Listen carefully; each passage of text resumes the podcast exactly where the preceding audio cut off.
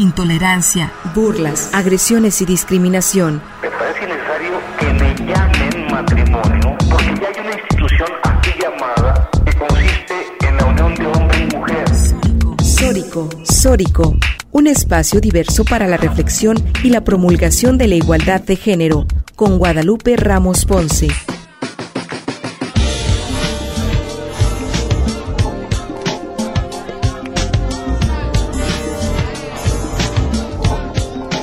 Bienvenidas y bienvenidos a Sóricos sin género de dudas. Agradecemos a quienes nos sintonizan a través de Radio Universidad de Guadalajara por la frecuencia del 104.3 de FM en la zona metropolitana, el 107.9 de FM en Ocotlán, en la Ciénega, un saludo muy grande, el 104.7 de FM en Lagos de Moreno, en la región Altos Norte, y el 105.5 de FM en Ameca, en la región Valles. En este micrófono te saluda Natalia Rojas y te invitamos a que te quedes con nosotros tras la siguiente hora para compartir y analizar los temas de género. Un agradecimiento muy especial a Jocelyn de la Cruz, Lucía Castillo y Gil Domínguez en la producción de este programa.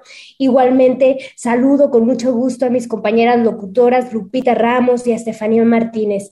Muy buenas tardes, Estefanía. ¿Cómo estás? Hola, Natalia. Un gusto estar nuevamente en una emisión más de Sórico. Les recuerdo que pueden seguirnos y comunicarse a través de nuestras redes sociales en Twitter, arroba Sórico Sin Género y en Facebook, Sórico Sin Género de Dudas, así como nuestro canal de YouTube y Spotify, donde ya pueden escuchar nuestros podcasts cada semana. Saludo con mucho gusto a la audiencia y eh, a Lupita Ramos, que el día de hoy no nos va a acompañar. Sin embargo, un tema sumamente importante y que el día de hoy vamos a tocar con nuestra invitada especial. Así es, Estefanía. El día de hoy tenemos un programa muy especial preparado en donde estaremos reflexionando sobre el proceso para elegir a la persona titular de la presidencia de la Comisión Estatal de Derechos Humanos Jalisco. Hay que recordar que la Comisión Estatal de Derechos Humanos es un organismo de participación ciudadana dotado de plena autonomía respecto de las autoridades, los partidos políticos, las instituciones sociales y los grupos religiosos.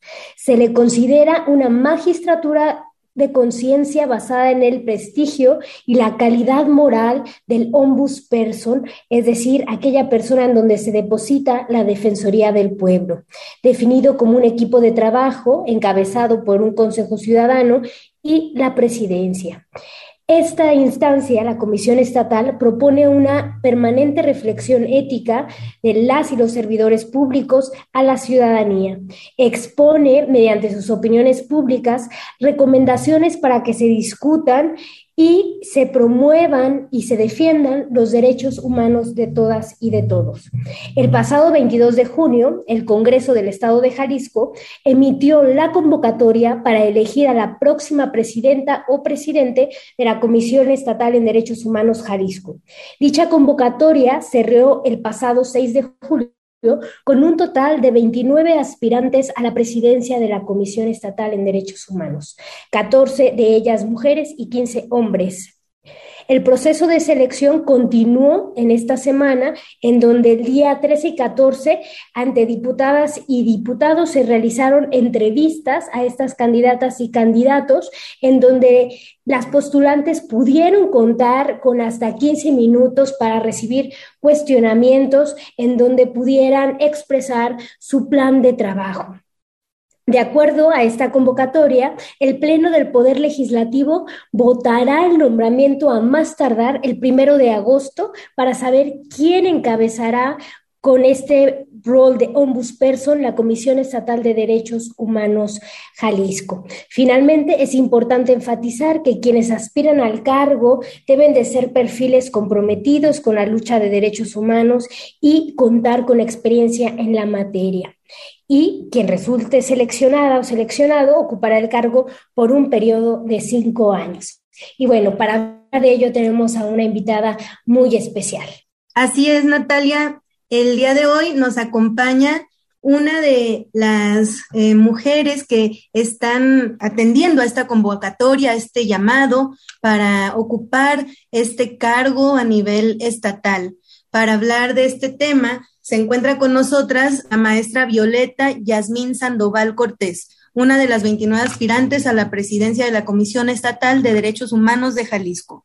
Ella es abogada, maestra en Derecho por la Universidad de Guadalajara, doctorante en Derechos Humanos por el Centro Universitario de Tonalá, docente desde el año 2015 impartiendo clases a nivel de maestría, licenciatura y bachillerato al interior de la Universidad de Guadalajara. Ella se desempeñó como oficial mayor de la Escuela Preparatoria Regional de Amatitán. Es electa por el Pleno del Congreso del Estado de Jalisco como consejera ciudadana de la Comisión Estatal de Derechos Humanos de Jalisco, cargo que asumió durante dos años. A su vez, participó como integrante de los observatorios ciudadanos sobre asuntos de género y sobre discapacidad en la Comisión Estatal de Derechos Humanos. Ella colaboró como abogada en la Coordinación General Jurídica de la OPD Hospital Civil de Guadalajara, donde coordinó trabajos en materia de derechos humanos impulsando la realización del curso Formador de Formadores en Derechos Humanos, en coordinación con la Comisión Estatal de Derechos Humanos de Jalisco. A su vez, ha participado como expositora y ponente en cursos de capacitación en materias de derechos universitarios, cultura de paz, género, acoso y hostigamiento. A su vez, eh, certificada como gestora en cultura de paz, cultura de paz en género y paz vinculativa, certificada como prestadora de servicio de métodos alternos de solución de conflictos Cuenta con conocimientos especializados en atención a víctimas de violencia y actualmente se desempeña como segunda visitadora de la Defensoría de los Derechos Universitarios en la Universidad de Guadalajara. Bienvenida, eh, maestra Violeta Yasmín Sandoval. Un gusto tenerte en este espacio en donde pues complejizaremos qué, qué implica esta Comisión Estatal de Derechos Humanos de Jalisco. ¿Y qué, nos, qué, qué, qué tenemos que reflexionar al respecto cuando hablamos de una convocatoria que mm, en su mayoría nuevamente son hombres y 14 mujeres?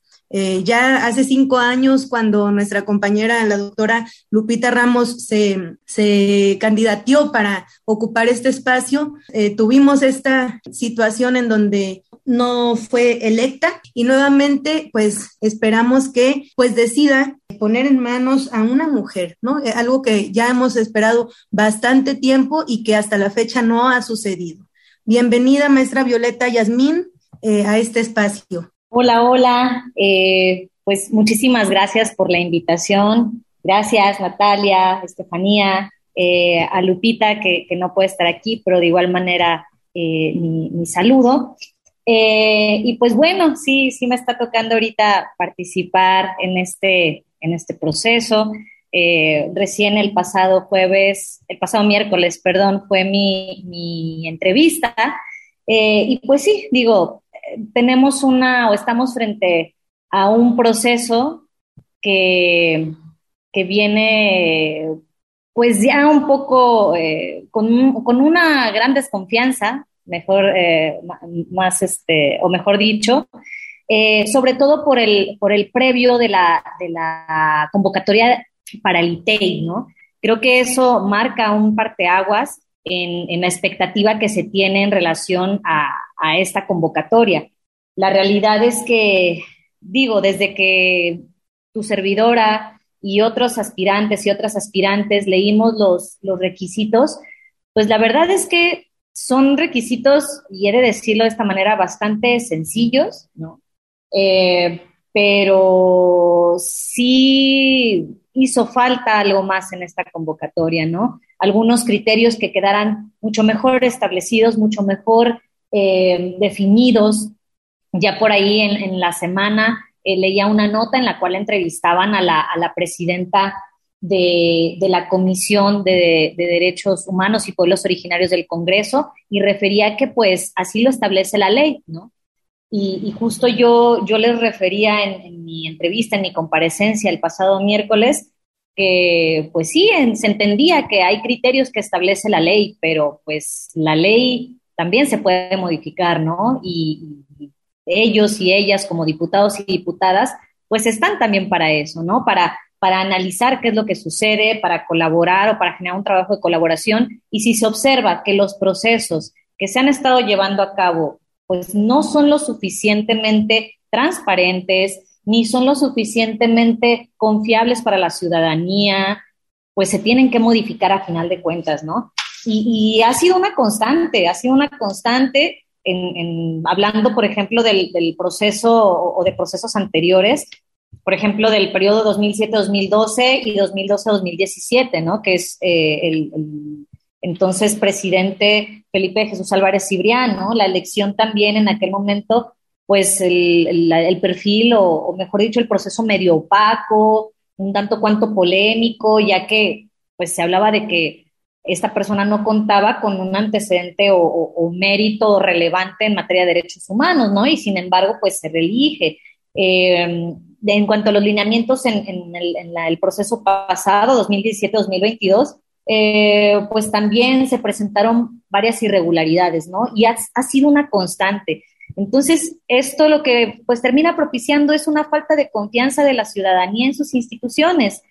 Yo justo eh, en, mi entrevista habría con esto, con, un, pequeño, una pequeña reflexión, y, yo les refería a, las integrantes de esta comisión y al resto de los diputados y diputadas que decidieron sumarse a las entrevistas este, como, como oyentes, eh, yo les refería que, pues dentro de todo, yo sí tengo una confianza a las instituciones. Y, y que por esa razón es que ejerciendo mi derecho como ciudadana jalisciense, pues me inscribí, o sea, decidí inscribirme a esta convocatoria pública porque creo que también tenemos que ir por los espacios en las instituciones y más que ir por los espacios en las instituciones, señalar las cosas cuando se hacen bien o cuando se dejan de hacer. Creo que es súper importante. En la medida que alcemos la voz, digo, a partir de lo del ITEI, creo que sí se frenaron un poco. De hecho, también el pasado miércoles se, se, llevó a cabo nuevamente el, proceso del examen, ¿no? Que por ahí había estado detenido este, a raíz de toda esta, eh, todo este revuelo que se generó precisamente por las inconsistencias. Em, también se generó el, pasado miércoles y, yo creo que eso también está haciendo que se lleve acabo una reflexión distinta, o por lo menos eso pude observar un poco de las diputadas y los diputados, pues que sí se la están pensando un poquito más, ¿no? Esperemos si así sea.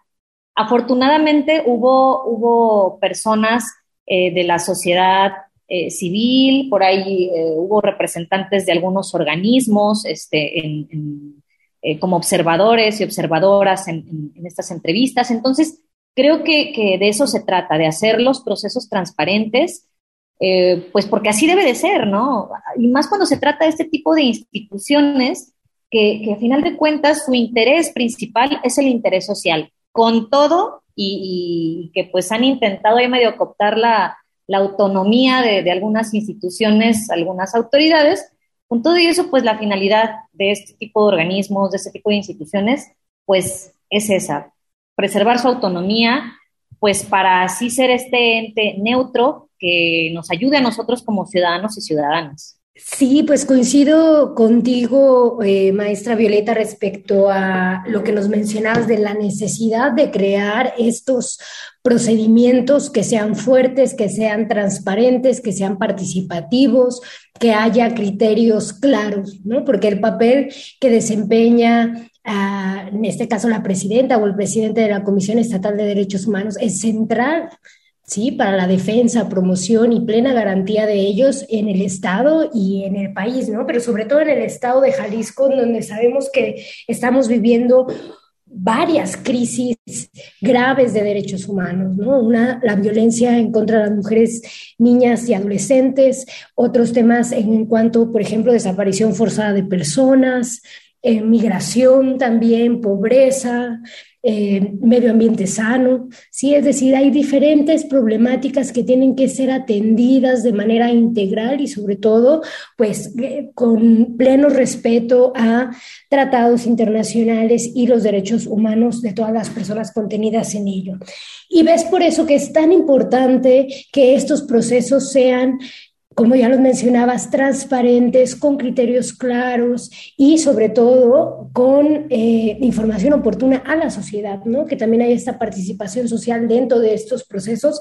Es por eso que estamos muy contentas por tenerte el día de hoy y poder acercar las propuestas, pero también estos procesos a la ciudadanía, ¿no? Devolvérselas a la ciudadanía que al final es a ellas a quien le pertenecen esas instituciones, ¿no?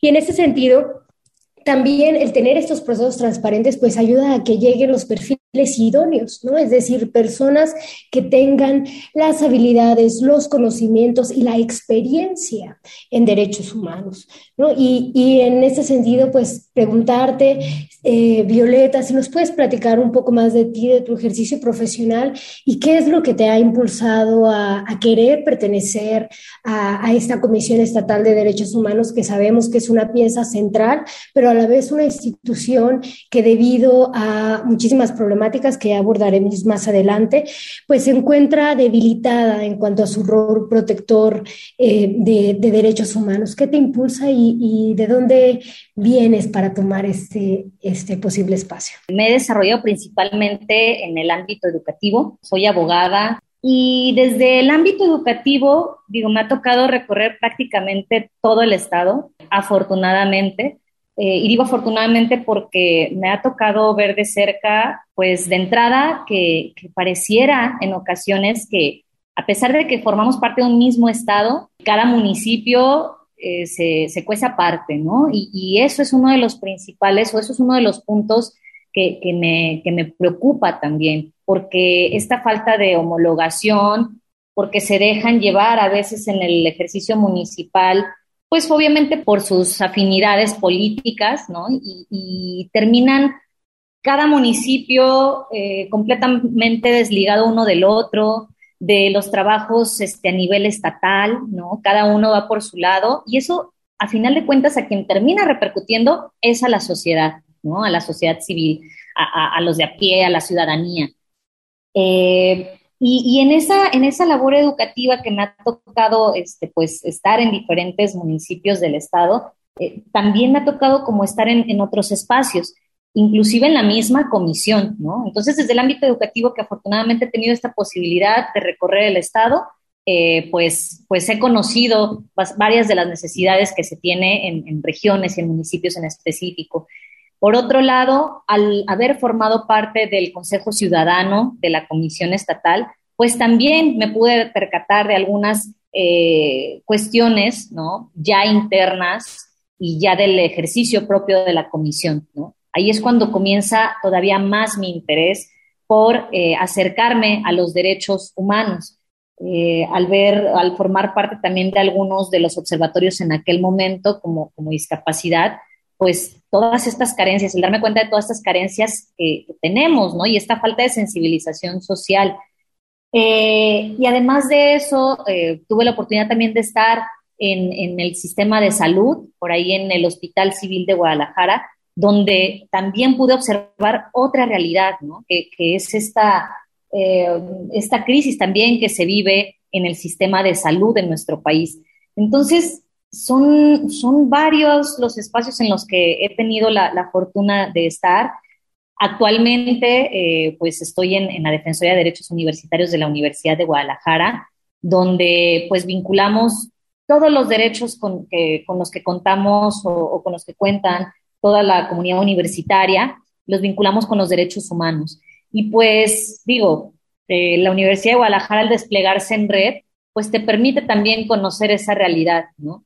Eh, y si bien observamos solo al interior de la universidad, sí nos da como ese, ese termómetro, nos permite ser, eh, tener un, un termómetro de, de, lo que sucede al exterior de la misma universidad. Eh, la realidad es que estamos pasando por una crisis de derechos humanos definitivamente, en la que, como referías, el tema de desapariciones, somos el, el primer estado ¿no? en, en, tema de desapariciones, cerca de 16 mil desaparecidos eh, y desaparecidas. Eh, la violencia contra las mujeres que sigue incrementando, el tema de la militarización, que de manera reciente inclusive sale un informe de, de, de este año, en, en 2022, de Human Rights Watch, en el cual habla de esta, de, este punto de la militarización por medio de la Guardia Nacional, como también a raíz de la entrada de la Guardia Nacional, ya de, manera pues, más abrupta, pues también la violación a derechos humanos se, se incrementa, ¿no? Eh, y ante esto, pues la incapacidad que, existe por parte de los estados de reaccionar, cuando el Estado es, es quien debe ser el garante de estos derechos humanos, ¿no? Eh, el tema de impunidad, la crisis económica, el tema del medio ambiente, el crimen organizado, bueno, son un listado muy amplio de violación a derechos, a, derechos humanos. Eh, y, todo esto y el convivir y el ver de, de primera mano ¿Cómo está afectando esta situación, esta crisis de derechos humanos a nuestra sociedad?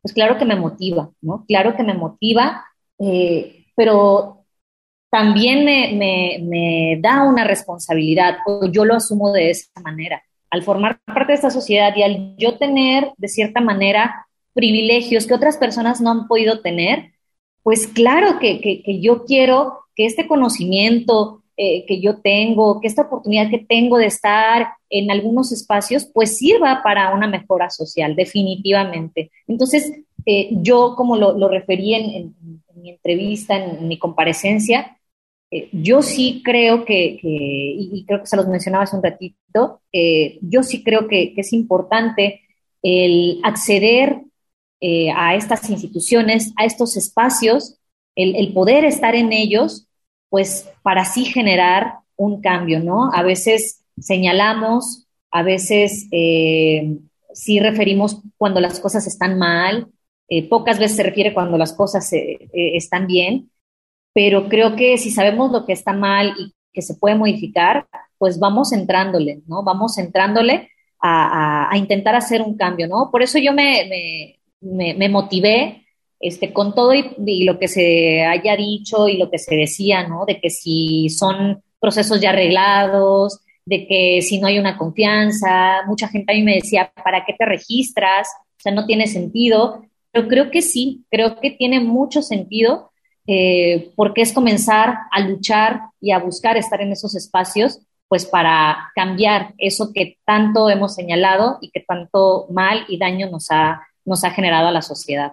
Definitivamente, una, una serie de, obstáculos que, presentan las instituciones políticas actualmente, un desgaste que eh, supera el que está superada por las por muchas de las problemáticas sociales que acontecen en, el cotidiano del estado de Jalisco y que definitivamente hablar de la Comisión de Derechos Humanos de Jalisco nos invita a poder generar otras alternativas, ¿no? A pensar al menos otras, otras eh, estrategias y, e incidencias posibles para cambiar esta, estas, estas realidades tan sumamente complejas que atravesamos como sociedad jalisciense.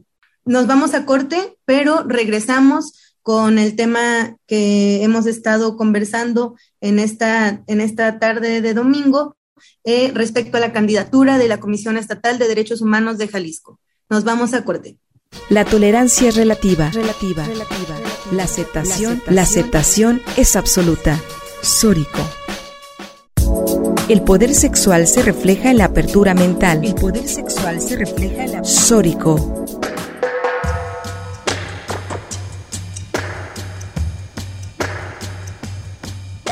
Y regresamos del corte a Sórico sin género de dudas, en donde estamos abordando el tema de los aspirantes y las aspirantes a la presidencia de la Comisión Estatal de Derechos Humanos de Jalisco, en donde pues el día de hoy nos acompaña la maestra Violeta Sandoval, quien eh, está en esta, en esta convocatoria y que pues justo ha tenido eh, la entrevista el, miércoles pasado junto con los 29 aspirantes que, están en esta eh, grande lista. Antes del corte nos compartía la maestra Violeta eh, las complejidades que enfrentamos como sociedad en diferentes problemáticas. Un tema fundamental para mm, trabajar e incidir en la política estatal desde todas las instituciones que se están pues que dan vida a, esta, a estos escenarios sociales y políticos, pues son las agendas de los eh, derechos humanos de las mujeres, niñas y adolescentes. Una eh, agenda sumamente importantes y prioritarias en donde enfrentamos pues estadísticas eh, sumamente complejas. A su vez, los retos que, que implican esta institución particularmente con esta investidura que, que representa para como defensora del pueblo y de los derechos humanos de las mujeres, cómo es que, estamos atravesando por esta crisis de derechos humanos en pleno siglo XXI, ¿no? Que pareciera que avanzamos en, muchos temas y sin embargo retrocedemos eh, de manera eh, realmente eh, terrífica, ¿no? Cuando hablamos, por ejemplo, de las desapariciones, de los feminicidios, de las problemáticas tan graves que estamos enfrentando como sociedad y que, bueno, definitivamente son agendas y temas que, que, quienes han presentado sus, sus propuestas de trabajo para, esta, para eh, tener este esta investidura de ombudsperson en la Comisión Estatal de Derechos Humanos de Jalisco, tendrán que haber em, planteado estas, estas problemáticas. Maestra Violeta, ¿Cuál fue su, su propuesta en, de plan de trabajo para, para presentar ante los diputados en esta convocatoria? ¿Nos puede platicar un poco de, esta, de esto? Sí, claro. Mira, eh, yo de entrada les, les hice pues el, el, planteamiento y bueno, más bien los invité, les invité a la reflexión a quienes estaban ahí presentes, pues a que sí eligieran el perfil de acuerdo a la trayectoria, a las habilidades, a las capacidades, a la formación, al perfil, más allá de los intereses partidistas, ¿no? Sí, sí inicié haciéndoles énfasis en eso porque creo que me parece lo, más importante, ¿no? Eh, y, sobre todo, insisto, brindándoles este voto de confianza. Dentro del plan de, de trabajo, yo como tal presenté lineamientos para un plan de trabajo porque la realidad es que también presentar un plan de trabajo implica pues varias cosas, ¿no? Eh, implica generar un análisis eh, profundo que la realidad es que no te la da o, no lo puedes obtener en una semana, en 15 días, ni en un mes, necesitas un trabajo a fondo eh, para, para, hacer ese análisis, necesitas tener diagnósticos, ¿no? Pero sí les planteé eh, algunos lineamientos para el desarrollo de, un plan de trabajo bajo tres ejes. Uno, el normativo, ¿no? y, el normativo desde las cuestiones o desde la norma interna y externa, interna hablando de, de, las leyes, de la ley que, rige a la comisión, ¿no? Propiamente, la ley estatal de, la Comisión Estatal de Derechos Humanos y el reglamento de, la, de esta ley. Y externo, pues todas aquellas leyes de eh, instituciones o reglamentos en instituciones, protocolos, eh, todo este compendio normativo que tienen las instituciones y que se tendría que verificar si están armonizados y homologados con los criterios que se establecen desde la Constitución, ¿no? Con, la reforma que hubo en 2008 en relación a víctimas y en 2011, pues ya la reforma en materia de derechos humanos como tal. Entonces, tendríamos que, ver eso. Eh, un segundo eje que, va desde la visión organizativa y profesionalizante. Y aquí tendríamos que ver la cuestión estructural, eh, todo este seguimiento que se da a la profesionalización de quienes integran a, la comisión, la formación continua, eh, cuestión académica, la estructura, la planta laboral, la plantilla laboral. Y un tercer eje que eh, va de la mano de la vinculación, la extensión y la difusión, y que aquí tendría que hacerse desde dos puntos de vista. Una vinculación, extensión y difusión eh, con, con, con, lo social o, con el sector social, en el cual se vincule la iniciativa privada, empresas, hablando específicamente, las colectivas, los colectivos, asociaciones, organizaciones y agrupaciones de la sociedad civil, y por otro lado, lo que se haga de manera gubernamental con las instituciones del Estado. Entonces, hice el planteamiento de estos tres ejes y algunas, eh, algunos lineamientos generales y acciones generales que parten o que toman como punto de partida la elaboración de diagnósticos. Eh, la verdad es que quien tendría, por ejemplo, que generar un análisis de la situación que viven los derechos humanos en el Estado, pues tendría que ser la Comisión Estatal de Derechos Humanos, ¿no? Que coordinara estos esfuerzos. Eh, y si ustedes se meten a la página, pues sí vamos a encontrar información de cuántas recomendaciones se han emitido, de cuántas quejas se han ingresado, cuántas orientaciones se han generado, pero no observamos en sí cuál es la situación de los derechos humanos en el Estado. Sabemos que hay crisis porque la vivimos todos los días, pero en sí no, no tenemos datos exactos de qué pasa. Hay un problema con, las autoridades que llegan a, los espacios de tomas de decisiones y de ejercicio del poder y es creer que, al llegar ellos o ellas son quienes tienen las respuestas a las problemáticas sociales sin antes ir a la sociedad, ir con los integrantes de la sociedad a preguntarles cuáles son sus necesidades reales, ¿no? Entonces, por eso yo hablo y, en, toda, en toda mi entrevista y en mi comparecencia hice mucho énfasis en la necesidad de analizar, de evaluar y de generar diagnósticos que nos den realmente información para nosotros poder generar un proyecto a la medida, ¿no?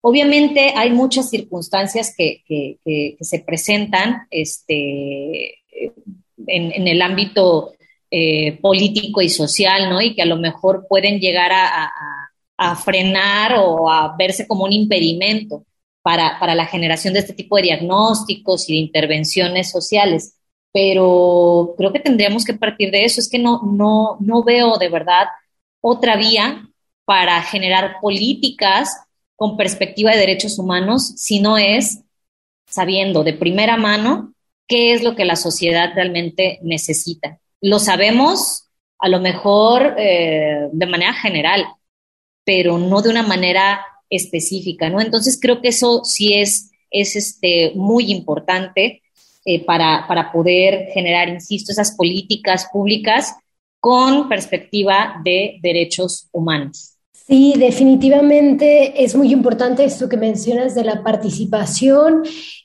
con la sociedad civil y para la sociedad civil, ¿no? Para resolver esas problemáticas y esas exigencias, ya que uno de los grandes retos que tiene la Comisión Estatal de Derechos Humanos es devolver esa confianza a, la ciudadanía, a esta institución, ¿no? Que vela, promueve eh, los derechos humanos de todas y de todas. Creo que ahí es un tema y que incluso en la misma eh, en esta contienda pues se ha dejado ver de cierta manera esa lejanía que tiene esta instancia con la sociedad civil organizada, ¿no? Tan es así que de las 29, eh, de los 29 perfiles creo que solamente dos eh, son de compañeras de la sociedad civil, ¿no? Lo cual también habla ¿no? de, de esa falta de vinculación que ha tenido la Comisión Estatal de Derechos Humanos en, en, estas pasadas administraciones para establecer estos vínculos cercanos que deberían de poner en el centro a la sociedad civil, a las víctimas directas e indirectas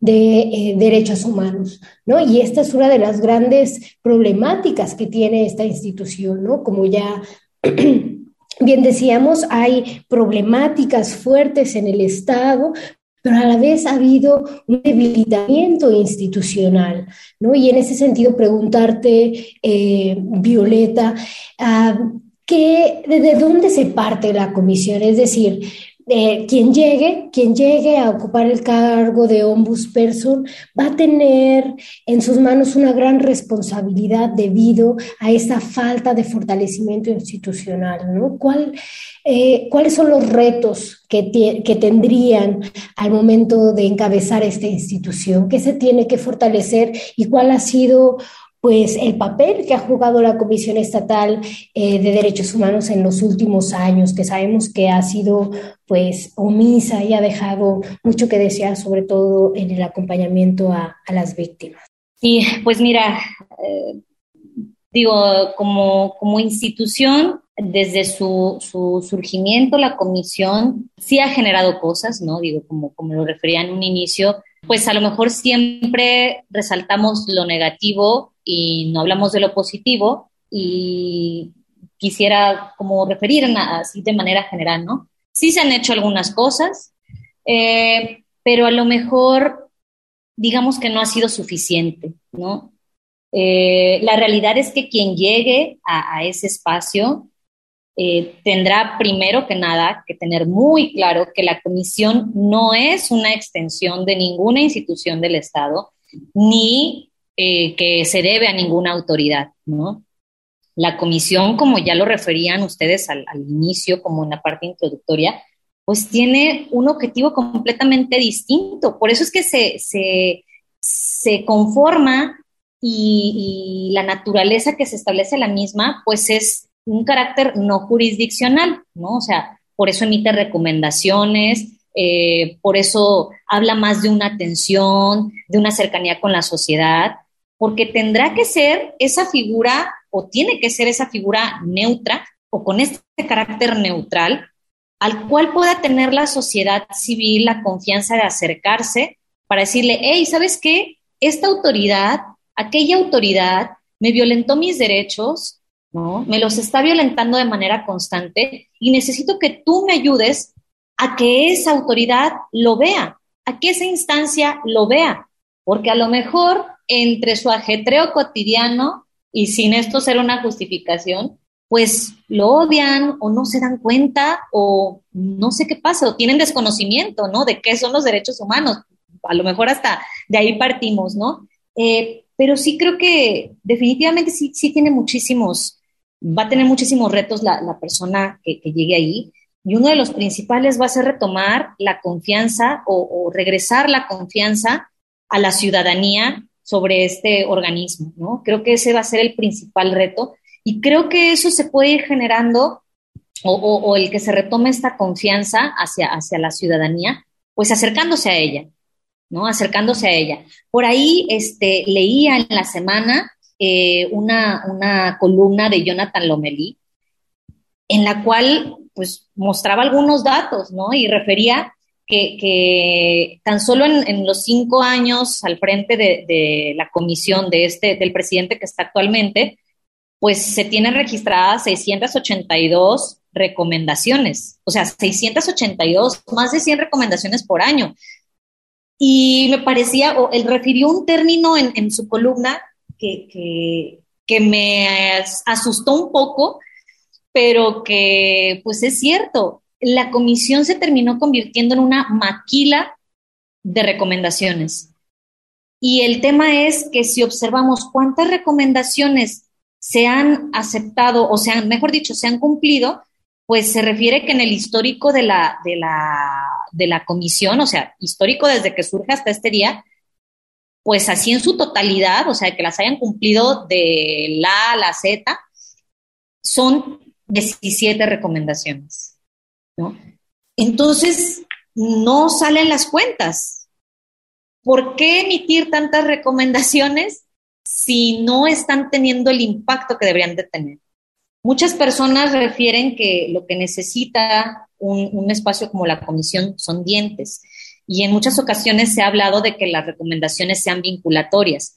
Pero más allá de que las recomendaciones sean vinculatorias, es necesario que se genere un mecanismo de seguimiento a las recomendaciones, o sea, hablando específicamente de las recomendaciones, un mecanismo de seguimiento pues real, que se establezcan criterios, que la, comisión sea supervisada en sus procesos también y que a su vez la comisión pueda supervisar los procesos de otras instituciones, que la comisión, al tener la cercanía con la sociedad civil, al escuchar cuáles son las necesidades, al, someterles los programas, los planes, los proyectos a consideración, pues que también eh, puedan ayudar a las instituciones a generar políticas, pero con previa escucha de la sociedad civil. Eso es súper importante.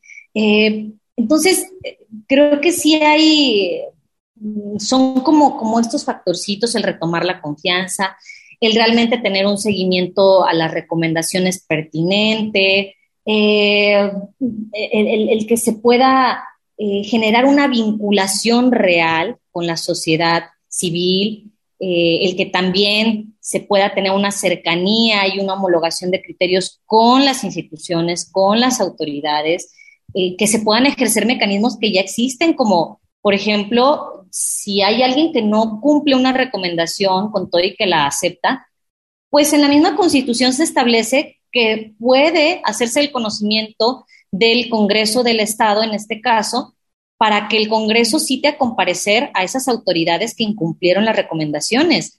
Y yo no he tenido conocimiento de que eso se genere, ¿no? Entonces, son esos detalles que, pues no terminan de hacer que esto tome una, un mejor rumbo, ¿no? Este, o, una seriedad mayor. Y pues digo, estos últimos periodos que, que yo he observado, 2000, pues no sé, aproximadamente del, del 2007, un poquito antes, hacia la fecha, eh, la comisión se ha enfocado en ser una institución meramente administrativa, muy administrativa. E, en este último periodo lo que sí, sí reconozco este, es que se generó mucha investigación, eh, proyectos editoriales, que obviamente eso sirve y suma, claro que sirve y suma, pero ahora, ¿cómo lo llevamos? Y ahí podría estar una de las, de las preguntas, ¿no? ¿Cómo todo ese conocimiento lo llevamos a la práctica? ¿Qué es lo que a veces nos falla en general en nuestro sistema? Nos quedamos en la buena intención, nos quedamos en la letra, nos quedamos en lo escrito, en la teoría, y se nos dificulta mucho la generación de acciones afirmativas. Lo veíamos eh, o, lo hemos visto con el tema de género también, ¿no? Este, cómo nos ha costado trabajo el, identificar cuál es una acción afirmativa en, cuestión de género. Y, por ejemplo, si, si me apuran, pues sería necesario que en la comisión, con todos los retos que se presentan, pues fuera una mujer la que estuviera al frente, ¿no? La que, la que en, este, en este punto pudiera coordinar y pueda, pudiera guiar los trabajos de la comisión, dado que los últimos tres, cuatro periodos aproximadamente, pues han sido, quienes han estado al frente, pues han sido hombres, ¿no? Eh, entiendo que, que, la convocatoria este, se emitió de manera general, pues porque obviamente estamos hablando de que todas las personas podían este, acceder a esta posibilidad de registrarse, pero sí creo que, que sumado a estos retos, uno de ellos tendría que ser el que una mujer estuviera al frente sin, sin duda alguna, ¿no? Por ahí hay una, una frasecita, bueno, en un libro leí, este, un libro que se llama Mujeres y Poder de Mary Bird, que habla que no es fácil hacer encajar a las mujeres en una estructura que de entrada está codificada como masculina. En este caso lo que hay que hacer es cambiar la estructura, ¿no? Entonces, pues vamos cambiando también la estructura y vamos viendo cómo funciona y con todos estos retos que se nos presentan y que se, presentan a nivel social, pues vamos viendo si este cambio de estructura pudiera ser benéfico para, para esta institución. Sí, definitivamente, maestra Violeta, eh, lo que queremos en este momento histórico donde pues una ola internacional eh, feminista que está ahí eh, tratando de generar una incidencia constante en todos los niveles, en todas las instituciones y que realmente esta ola está generando los, las presiones eh, políticas necesarias, sin embargo, vemos que aún hay muchas resistencias, ¿no? Que, que aún cuesta trabajo eh, el, generar esta cultura despatriarcalizada que logre eh, realmente acceder a, las mujeres a puestos de toma de decisión, ¿no? Este, estos techos de cristal que siguen ahí operando bajo culturas eh, patriarcales y machistas no han dejado ejercer un poder feminista desde una visión que realmente logre eh, desoperar esta forma de cómo las instituciones han, han atravesado y garantizado pues un sistema meramente patriarcal, ¿no? Que sigue mutando y que justamente eh, las mujeres eh, feministas que están tratando de incidir, de, cambiar, de, incidir en, todas las, problemáticas sociales que tienen que pues están en las agendas políticas desde desapariciones, desde violencias contra las mujeres, niñas, adolescentes, en los temas de feminicidio, los temas de medio ambiente, en los, eh, los temas de las defensoras de derechos humanos, de mm, el tema de, la, problemática que, las problemáticas que enfrentan los periodistas, las periodistas en, en este país, pues es eh, justamente problemáticas que, que en todos los niveles y en todos los, los, espacios se ha estado planteando alternativas, ¿no? Se han estado eh, generando propuestas y proyectos de incidencia desde las miradas eh, de las mujeres feministas que, que, logran empatizar y sensibilizarse ante las problemáticas tan complejas que, que estamos enfrentando como sociedad y que pues ya, ya toca, ¿no? Esta, este momento en donde las instituciones acuerpen una, eh, una crítica social feminista que, que logre, eh, vamos, eh, cambiar y, generar alternativas a los modelos establecidos, ¿no? Em, definitivamente queremos una ombudswoman que pueda llegar en este, en este momento a la presidencia de, la Comisión Estatal de Derechos Humanos de Jalisco y que, bueno, no queremos un presidente más, ¿no? Presidente, presidenta, cualquiera puede ser eh, teniendo estas miradas tradicionales de lo que implica ser presidente, pero el ser un ombudsman o una ombudswoman, pues implica una, una defensa y una y llevar a otros niveles las, las investiduras de las instituciones, ¿no? Particularmente en esta de la, de, en esta investidura que representa la Comisión Nacional de Derechos Humanos, pues nos, nos obliga a dar este paso, a que realmente quien, quien acceda a esta, a esta posición eh, el primero de agosto, pues que tenga una mirada que logre tener estas actuaciones no limitantes, ¿no? Que, que pues las instituciones nos han dejado mucho que desear y que pues no por nada los temas de cómo tomaron eh, muchas mujeres feministas en diferentes estados de la República las comisiones de derechos humanos ante la, ante la nula empatía, ante el nulo seguimiento de los casos, eh, ante la, la invisibilización de, de, las problemáticas que, que estuvieron posicionando y que pues como víctimas eh, no les quedó de otra más que tomar la comisión, ¿no? Un, eh, las comisiones de diferentes estados, pues esto nos habla de una crisis de derechos humanos y políticos muy grande que, que tenemos que llevar la, la, las instituciones de derechos humanos a otro nivel, ¿no? Y empezando porque, pues, eh, sea ocupada por una mujer, ¿no? Que, que, logre, pues, realmente empatizar con estas eh, problemáticas, pero sobre todo llevar a una buena actuación eh, con una vinculación transinstitucional que logre trascender y vincular y generar las, las condiciones para dar seguimiento a estas, em, a las víctimas, ¿no? A las víctimas de derechos humanos en el Estado. Entonces, definitivamente un, un tema que esperemos el primero de agosto nos, nos den buenas noticias en el, en, el Congreso del Estado y que pues esta, esta, esta figura eh, sea ocupada por una mujer. Algunos eh, comentarios finales, nuestra Violeta, para, para terminar este, este, esta sesión que nos has acompañado. Sí, eh, hacer énfasis en, la cuestión de la progresividad, ¿no? Hay que tener o hay que echarle mucho ojo a lo que está sucediendo con, con los derechos humanos en, nuestro Estado. Creo que este principio de progresividad que, que, que establece en los derechos humanos pues está un poco o ha estado un poco estancado en, en nuestro país, ¿no? Con todo, insisto, en las buenas intenciones, eh, con firma de tratados, este, reformas eh, legales, eh, creación de mecanismos, creo que todavía hace falta, ¿no?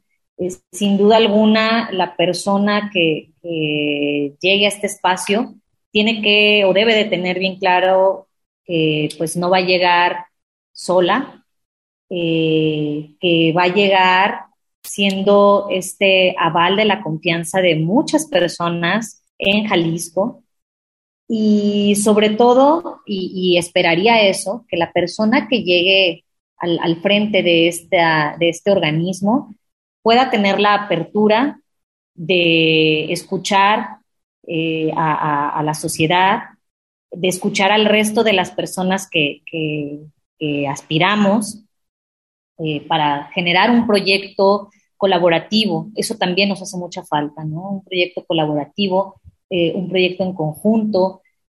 a final de cuentas, se trata aquí de sumar y de sumar para, pues, intentar aminorar o buscar aminorar pues todas las problemáticas sociales que estamos observando, todas las violaciones a derechos humanos que estamos observando.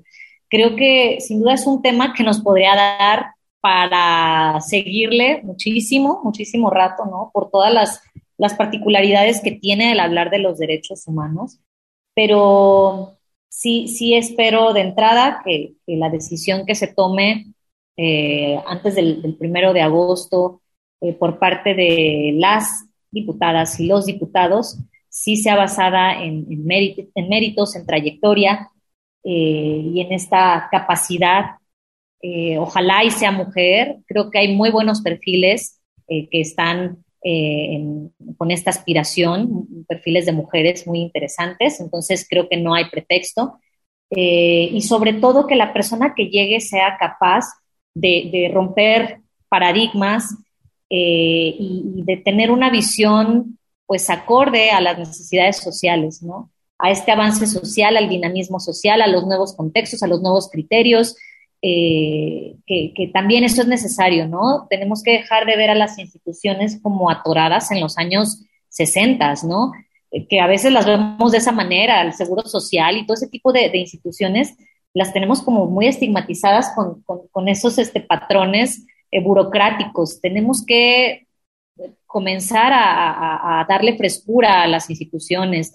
En este caso, pues con mayor razón, ¿no? Al ser una comisión que promueve, que protege, que defiende y que garantiza o busca ser un, un, mecanismo garante para los derechos humanos, para el ejercicio de los derechos humanos, pues con mayor razón, ¿no? Debe tener esta apertura, debe, debe eh, observar las nuevas perspectivas de género, de eh, una perspectiva de, discapacidad, este, todo, todo, todas las nuevas perspectivas que, se, que se van sumando o que se han ido sumando, pues deben de llegar con esa apertura y sobre todo, insisto, a darle frescura.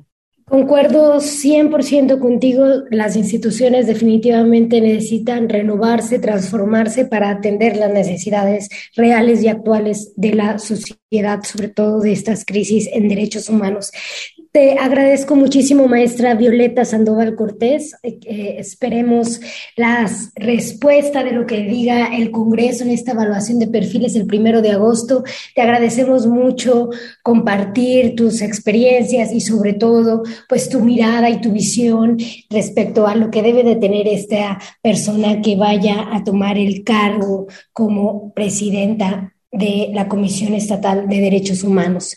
Muchísimas gracias por haber estado el día de hoy con nosotras. Muchísimas gracias a ustedes y pues a todos auditorio un gran saludo y pues espero que, que me inviten pronto nuevamente y yo con mucho gusto volveré. Claro que sí, así será. Eh, muchísimas gracias también, maestra Estefanía, por otra emisión conjunta.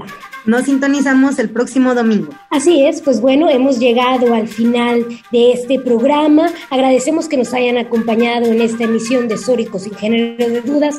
Les dejamos en compañía de la programación de Radio Universidad de Guadalajara. Tenemos una cita con ustedes el próximo domingo en punto de las 2 de la tarde para seguir platicando de temas feministas. Hasta la próxima. Intolerancia, burlas, agresiones y discriminación. Llamen matrimonio, porque ya hay una institución aquí llamada que consiste en la unión de hombre y mujer. Sórico, Sórico, un espacio diverso para la reflexión y la promulgación de la igualdad de género, con Guadalupe Ramos Ponce. Gracias por acompañarnos.